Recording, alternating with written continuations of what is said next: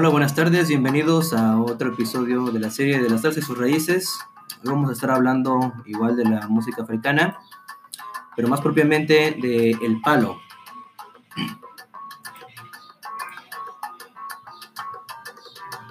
El palo es un tipo de música y religión proveniente del área bantú.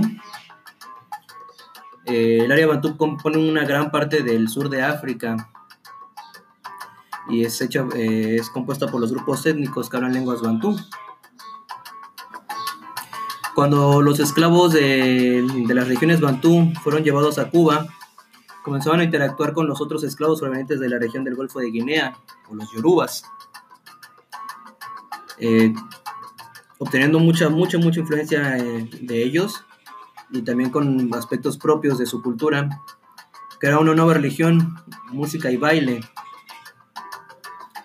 Dentro del palo está el palo congo, el palo monte, el palo mayombe y otras, muchas otras religiones, como por ejemplo también eh, está la sociedad secreta Bakua, también es parte de, de los movimientos del, de los pueblos bantú.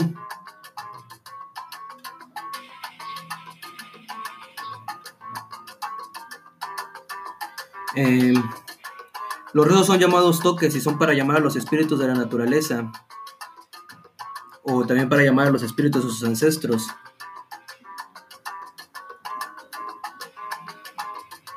Esos son fundamentales para ellos para poder tener eh, comunicación con, con, las fuerzas de la naturaleza.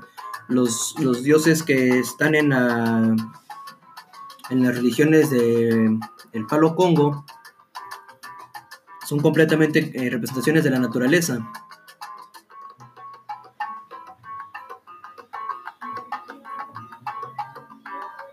Eh, en Cuba eh, también sufrieron mucho porque fueron, fueron adaptando a, los, a las fuerzas de la naturaleza del, del Palo Congo con, con figuras religiosas de, con figuras de la religión católica y también fueron asemejados mucho a los orishas. Solo que esos conservan unas divisiones. En su primera división o en la división donde está la categoría más alta, se encuentra en Zambi o Zambiampungo. Zambiampungo es la categoría más alta y es el Dios Supremo y creador de todo el universo. Él es el dueño de, o es la representación de todas las fuerzas del bien.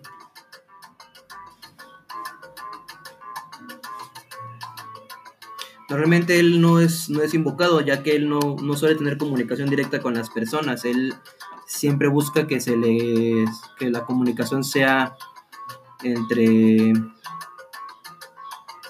entre las personas y los dioses y los dioses después hablan con él o los santos, ellos más bien le llaman santos, los santos hablan con él.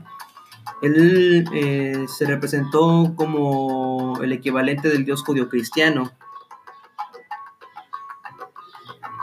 Él vive alejado de los hombres y ajeno completamente a este mundo, por lo que es muy difícil establecer comunicación con él.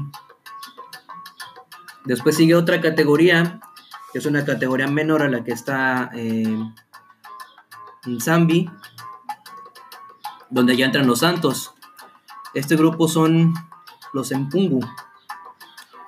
Los Empungu son espíritus representantes de los aspectos de la naturaleza. Vamos a dar ejemplos de, uno, de algunos de ellos. Eh, el primero que vamos a hablar es de Makenge, también conocido como Tierra. Él es el espíritu de la sabiduría y la justicia dueño de la tierra, controlador de los, de los cuatro puntos cardinales. Él es el principal ejecutante de los designios de Nzambi. Él es también representante de la justicia y de los de las acciones buenas. También él, él no es muy invocado, ya que eh, es un, eh, se le suele tener como un dios iracundo también, que si es provocado, eh, que puede ser provocado fácilmente. Él es, eh, él es muy parecido a Batalá de la religión Yoruba. El siguiente del que vamos a hablar eh, es Longombe o Lucancasi. Longombe Lucancasi es todo lo contrario a lo que vendría siendo Temblatierra. Eh, él es el creador de los males, jefe de los espíritus malignos. Él representa la maldad y todo lo que es impuro, por lo que generalmente nadie lo invoca. Después, así como en la religión yoruba, eh, es necesario iniciar con el Ewa, aquí también va a pasar lo mismo. Aquí su equivalente es Kunyu, mejor conocido como Lucero Mundo. Lucero Mundo es el espíritu de los bosques y guía del equilibrio, es quien abre y cierra los caminos y es el guardián de la luna. Como ya habíamos dicho, él es el equivalente de Legua. El siguiente del que vamos a hablar es Sarabanda o Rompemonte. Eso también siempre nos va, como eh, estaba diciendo en la, en la ocasión anterior, siempre nos va a ayudar a que si escuchamos algunas palabras en las canciones podamos saber a qué se refieren, porque estos, eh, estos santos son mencionados en, en, canciones comunes de salsa y si no prestamos atención no nos damos cuenta. Y, o podemos no saber a qué se están refiriendo, como es el caso de Lucero Mundo y en este caso Sarabanda o Rompemonte. Sarabanda es el espíritu del trabajo y la fuerza. Él es temido y respetado y dueño de los, de los hierros. Él está normalmente muy vinculado a siete rayos. Él es un, un santo guerrero y agresivo. Es el equivalente de Ogun. Por lo que es representado también con los mismos colores que Ogun. Después tenemos a Ensansi. Nsasi, también conocido como Siete Rayos, él es el espíritu del rayo y del trueno, del fuego, representa las virtudes humanas y lo imperfecto de los hombres. Él es el representante de la, de virilidad y de la fertilidad masculina. Él es el equivalente de Changó. Entonces también por ahí cada que escuchen que sale de siete rayos, se están refiriendo a este santo. La siguiente es Malango o Siete Sayas, también conocida como Mamá Calunga. Por ahí, eh, para algunos debería ser muy conocida la canción de Mamá Calunga, pues es, es referente a, Siete Sayas. Ella es la madre del agua y doña del mar. Eh, es el espíritu de la fertilidad y de la maternidad. También se representa como la unidad del mundo y de todo lo que fluye. Es el equivalente a Yemayá. Después tenemos a Chola, que no es, no es una chola. Ah, no existe, ¿no? Tenemos a Chola, ella es dueña de las corrientes dulces y de los ríos, ella es el espíritu de la riqueza y de los placeres. Ella es eh, la representación también de Ochun, de los orillas. Tenemos a Cobayende o Tatapansua. Él es el espíritu de la muerte y controla las enfermedades. También se le conoce como el curandero, milagroso. Él es la representación de Babalú. Tenemos a Marihuara o Centella o Mamá Centella. Es la custodia de las puertas de la vida y la muerte. Él es el, ella es el espíritu del relámpago y de los remedios. También equiparable a Oya. Tenemos a Kimbámbula o Padre Tiempo. Él es el el espíritu adivinador. Eh, él es el equivalente a Orula.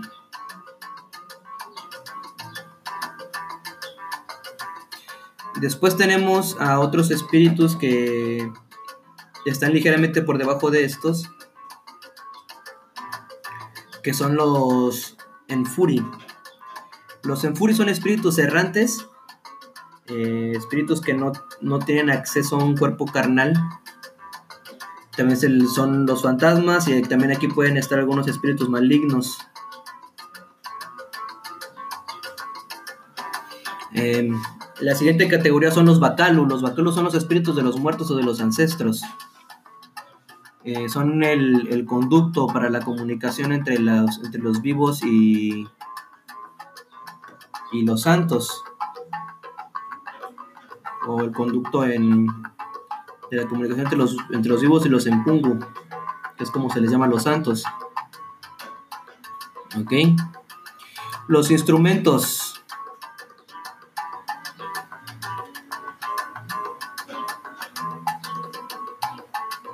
Los instrumentos que usaban originalmente, tenemos que recordar que este es un, tipo de, de música y de baile muy antiguo. Entonces los instrumentos que se usaban inicialmente eran igual muy antiguos.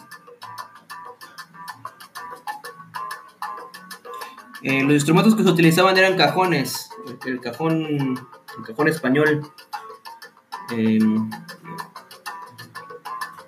los españoles les tenían prohibida la, posesión de los tambores batá a los, a los esclavos negros por lo mismo de, la evangelización. y como los tambores batá eran una, una parte muy, muy relevante, muy, muy importante de, de su religión, eh, también eran muy representativos, entonces se, prohibió, se les prohibió tenerlos. Entonces lo que ellos hacían era usar cajones para poder ejecutar la música. Ya hoy en día, eh, en lugar de cajones, pues se usan tumbadoras. Se usaba también otro instrumento llamado agogo. El agogo más adelante fue sustituido por la clave, pero el sonido del agogo es más similar al del ladrillo, del timbal. Vamos a ponerles un poquito de... La, el agogo es un, es un palito con dos huesos de coco, con un hueco y se les pega con otro palito para que genere un sonido. Entonces vamos a ver el sonido de la gogo.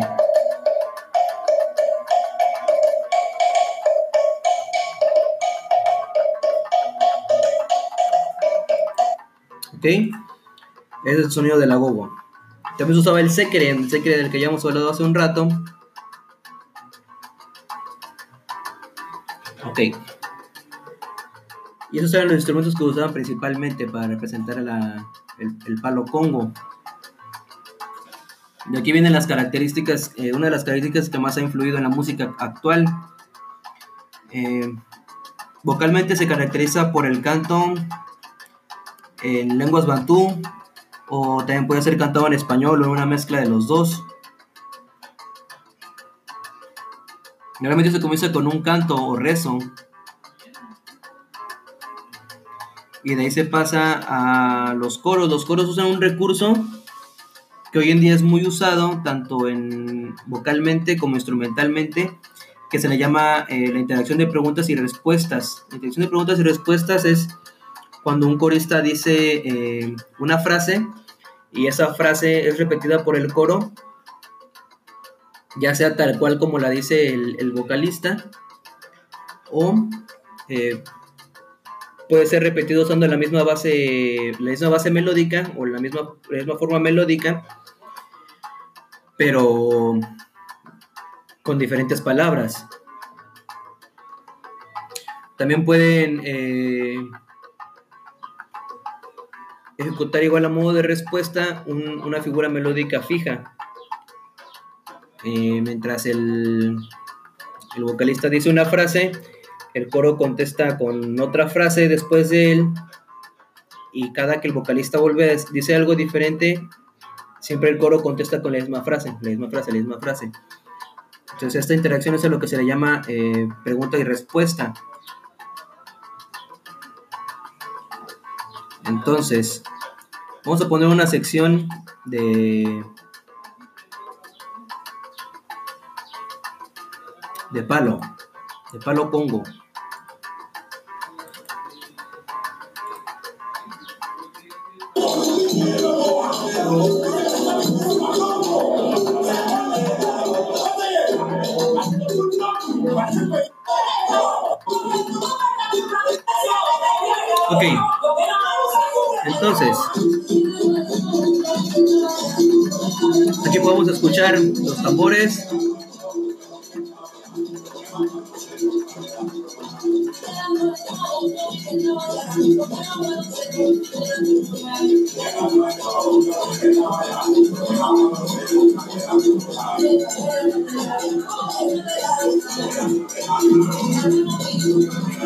Y aquí está el recurso de preguntas y respuestas. Donde el coro repite a modo de respuesta después del vocalista.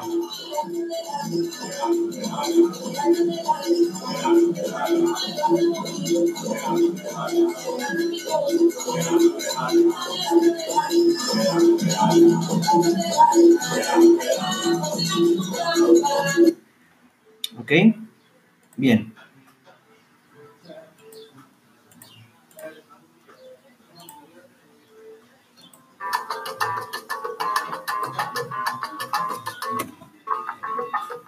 Ok.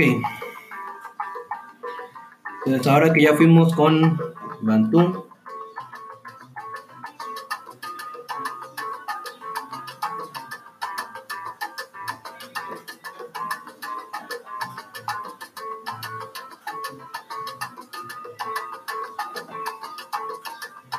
Ahora vamos con la rumba.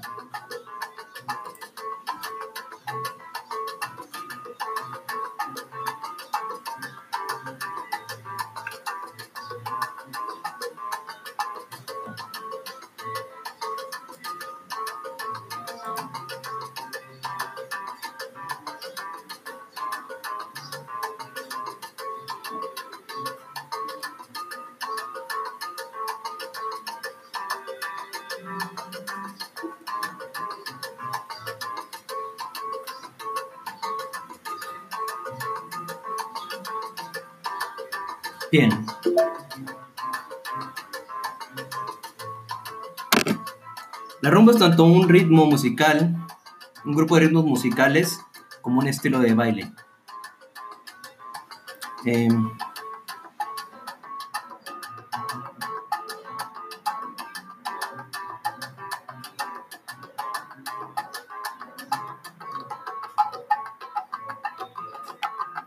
La rumba se dio como una mezcla entre eh, directa entre la música yoruba y la música bantú y encierra tres, tres grupos musicales eh, como son el yambú, el guaguancó y la columbia. Sin embargo, este tipo de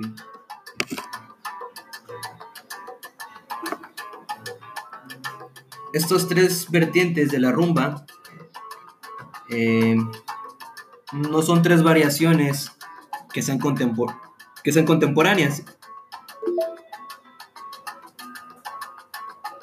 Se dio primero una y después la otra. Entonces, eh, vamos a irlo diciendo en, el orden en el que cronológicamente fueron creados. y vamos a comenzar con el jambú. El jambú es eh, la forma más antigua de la rumba. Eh, su nacimiento y desarrollo se sitúa a mediados del siglo XIX. Eh, por ahí, para los que fueron al CONALEP, el siglo XIX es eh, los 1800. En esta época, eh, en el legendario barrio de las alturas de Simpson, que es un barrio en Cuba, se le considera la principal cantera de, músicos e intérpretes de, de jambú.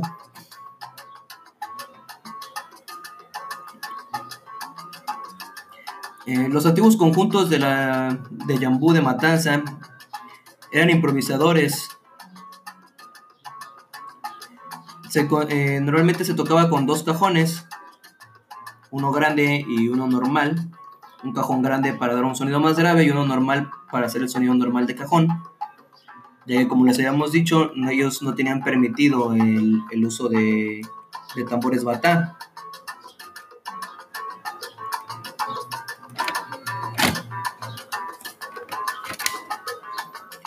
Entonces usaban cajones. El agogo, también del que ya hemos hablado anteriormente, después fue sustituido por las contracampanas de los timbales, un secre y unas claves. Aquí ya empezamos a, a introducir la clave. Posteriormente, eh, los cajones fueron sustituidos por dos o tres congas.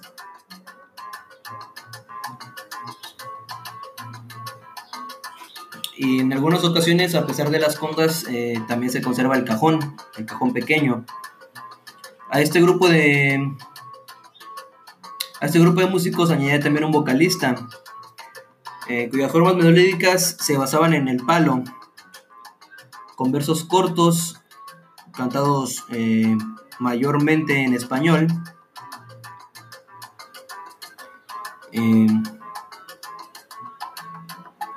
Y se usaba un, un, solista, un cantante solista, y el resto de los participantes de la agrupación fungían como coros.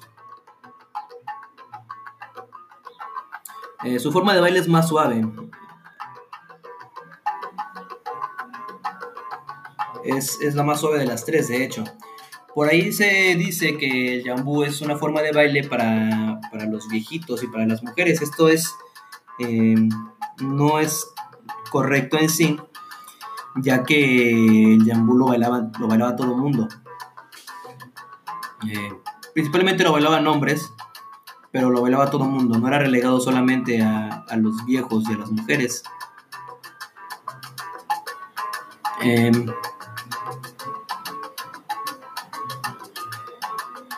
este era, en cuanto al baile, el baile era ejecutado em, siguiendo la base rítmica con movimientos corporales. No tenía un paso básico.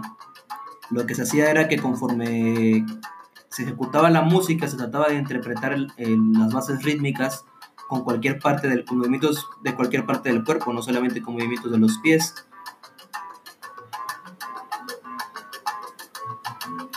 Eh, cuando se bailaban entre hombres y mujeres, eh, se simulaba un cortejo o un coqueteo. Este coqueteo era, era mutuo en el Yambú no se utilizan vacunas, ni tampoco se, se tenía contacto con la pareja. En versiones más nuevas, o si ustedes buscan videos, van a ver que hay eh, parejas bailando Yambú entrados que entran tomándose del brazo. Bueno, esto es algo más nuevo, realmente originalmente no, existía contacto. Entonces vamos a poner eh, un poquito de Yambú para que escuchen el Yambú. Y con este sabroso yambú.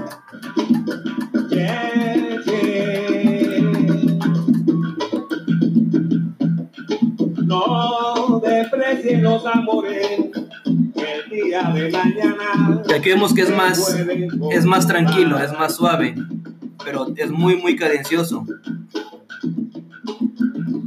Aquí escuchamos la clave, la famosa clave de rumba.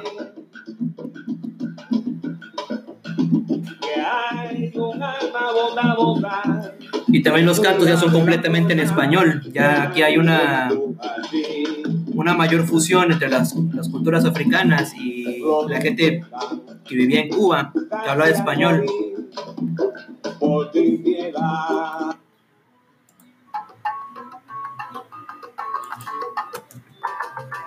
Bien, vamos con el siguiente.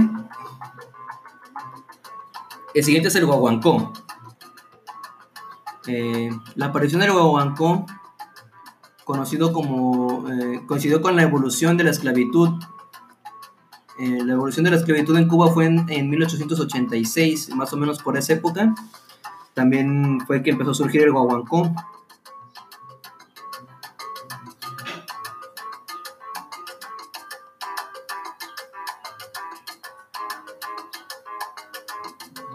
En el guaguancó se, ya empieza a haber también diferencias eh, en cuanto a melodía y en cuanto a la eh, estructuración de, las, de la lírica de la, de la, de la canción. Eh, ya que las rimas empiezan a ser en décimas. También se comenzó a usar el, Se siguió usando el recurso de preguntas y respuestas del cantante con el coro.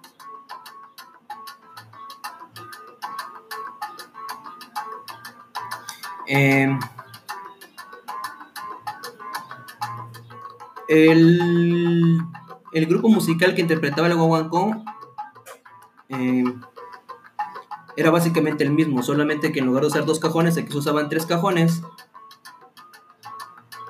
que igual fueron sustituidos por, eh, por tres congas, por tres tumbadoras, que es la tumbadora, la conga y el quinto. La tumbadora es la que suena un poquito más grave, eh, la conga es la que escuchamos mayormente, y el quinto tiene un, so- un sonido un poquito más agudo. Se siguió usando el agogó, que también fue sustituido por las contracampanas. Se siguió usando el séquere y la clave. En su forma de baile ya incluye más elementos de, de baile yoruba y del palo. También ya suele ser un poco más, más movido. Aunque sigue siendo suave. Sigue habiendo el coqueteo entre la pareja.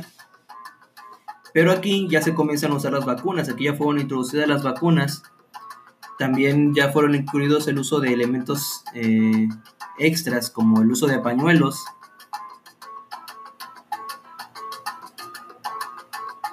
Este ritmo siguió careciendo de un paso básico. Siempre se habla del paso básico de rumba, pero este hay que tener que este paso básico de rumba es, eh, es más bien un paso de, de la salsa actual. Realmente la rumba no tiene un paso básico. Se le llamó a este paso que era el paso básico de rumba porque era un paso muy usado en la rumba y era, fue pensado como una buena manera para nombrar este paso. Sin embargo, eh, realmente la rumba no tiene un paso básico como tal. Pero a cambio de no tener un paso básico, hay una mayor libertad para interpretar el, ritmo de la música. Ya que lo podemos, en lugar de hacerlo solamente con los pies, lo podemos hacer con el resto del cuerpo. Somos más libres de hacer, de hacer más pasos. Aquí también hay contacto con la pareja. Ya se pueden tomar del brazo.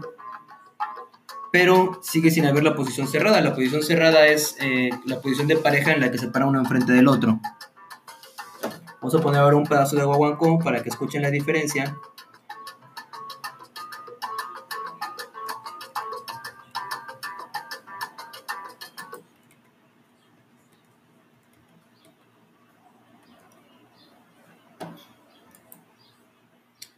Sigue siendo Yambú.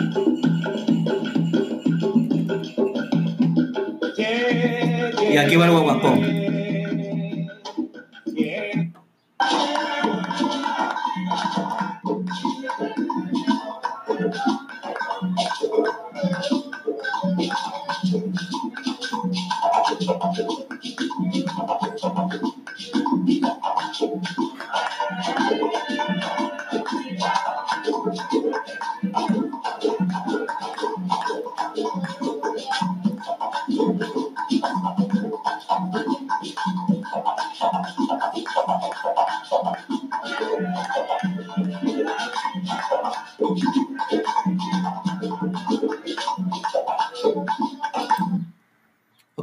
Cuestiones de tiempo vamos a dejar, solamente podemos hacer eh, fragmentos de 30 minutos.